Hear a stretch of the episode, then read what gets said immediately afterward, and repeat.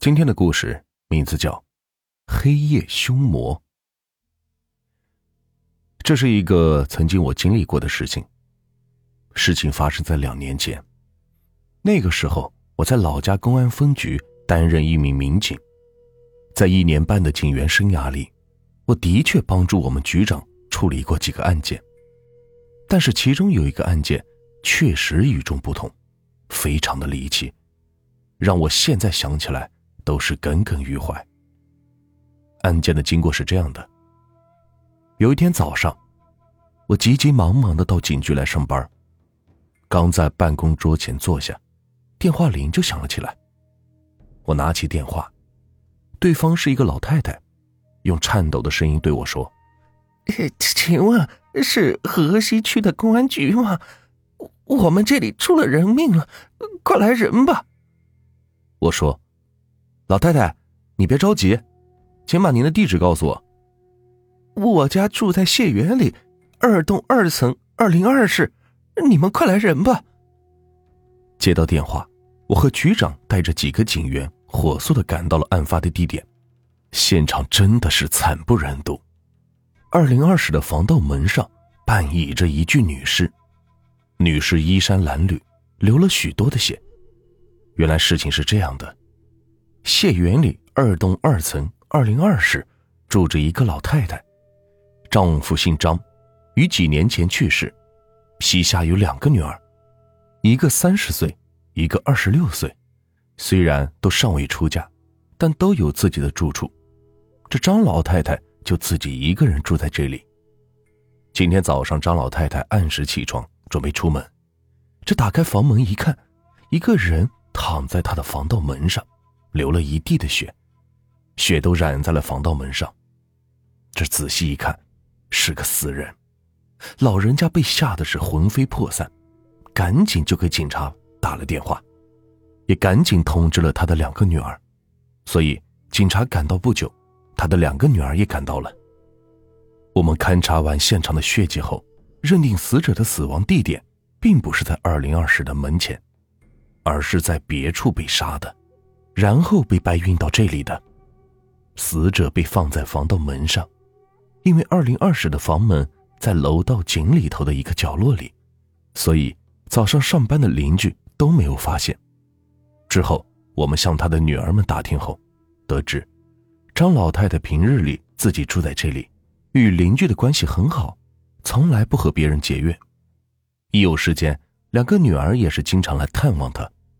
而且这两个女儿和张老太太都坚决表示不认识死者，我们感到很奇怪。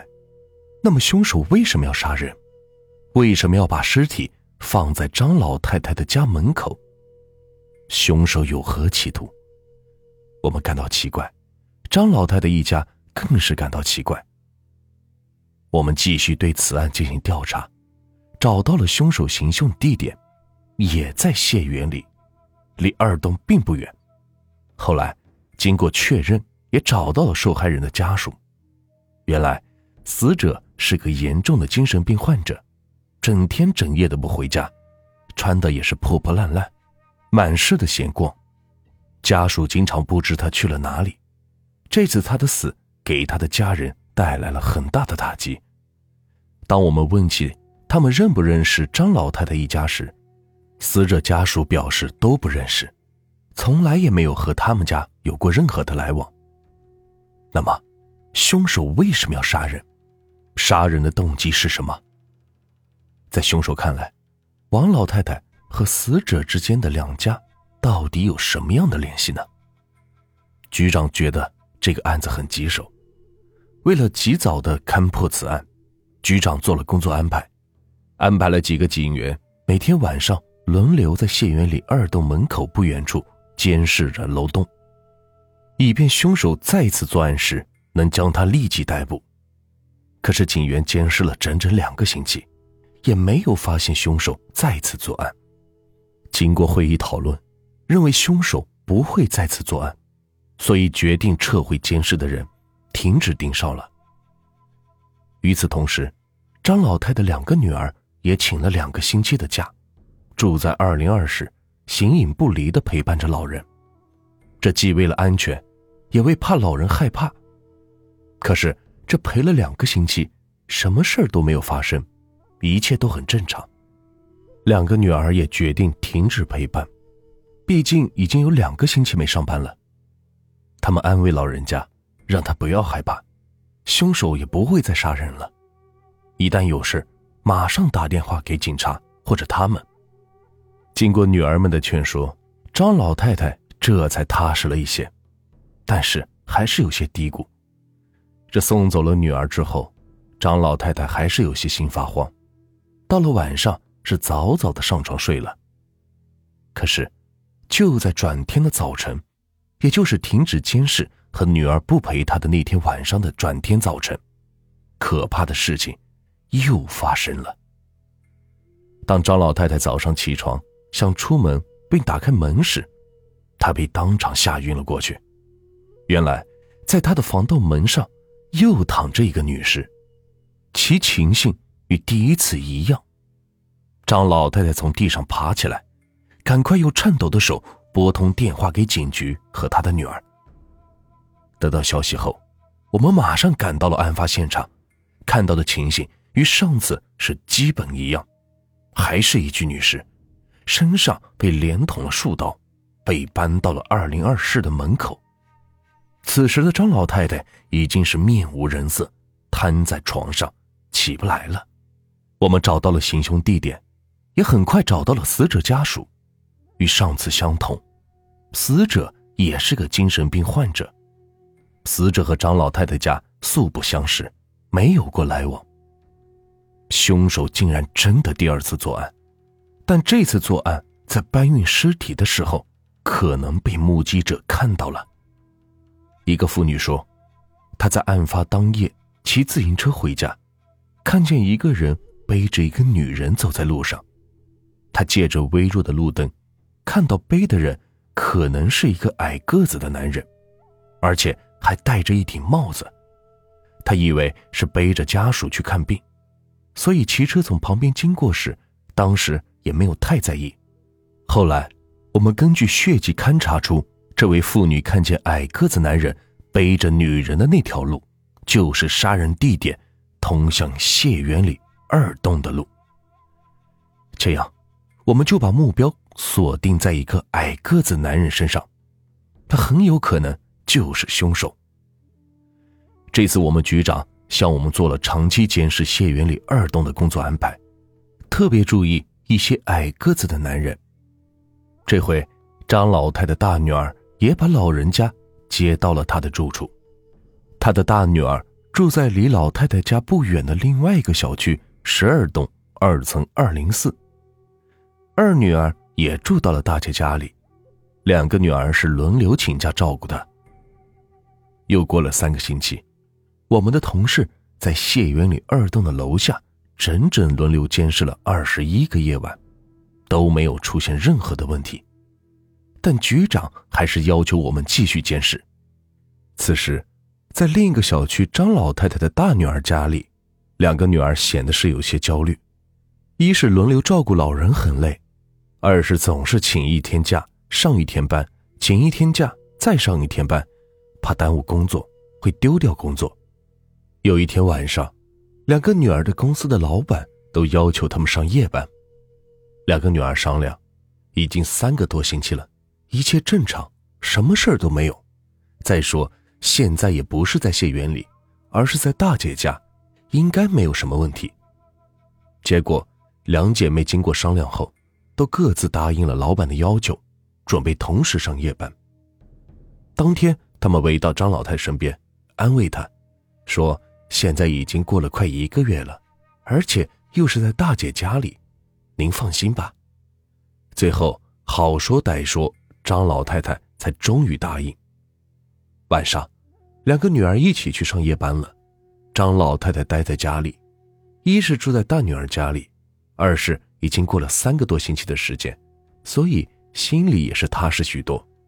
一个人看了一会儿电视，就上床睡觉了，而且一觉就睡到了大天亮。可是，谁也没有想到的是，第二天发生了一件让任何人。都震惊到没有想到的事情。事情是这样的：张老太的大女儿先下夜班，当她走到自己家门口的时候，她震惊的发现，在她家的防盗门上躺着一具女尸，浑身是血，把周围的地都染红了。他惊得叫了起来，马上打了手机通知我们。我们得到报案后，迅速的赶到了现场。这时，张老太太的二女儿也下班回来了。现场的情况让我们想起谢园里二栋发生的两起血案，简直就是前两起案件的翻版。随后，我们对此案件也进行了调查，也找到了死者的家属。死者的家和大女儿就是在同一个小区。晚上在单位加班，下班时曾给家里打过电话，可是等了一宿都没有回来，家里人都十分焦急。也没有想到会发生这样的事情，都是悲痛欲绝。死者的家属表示，根本不认识张家的人，与他们家也没有任何来往，不知道得罪什么人了，因此灾祸。这接连发生的这三起命案，局长是十分的头疼，他把全局警员招到一起开会，讨论这个案件，让大家各抒己见，谈谈自己的想法。大家都没有发表意见，后来还是我先开的口。我对局长说：“凶手有个特点，不知大家注意到没有？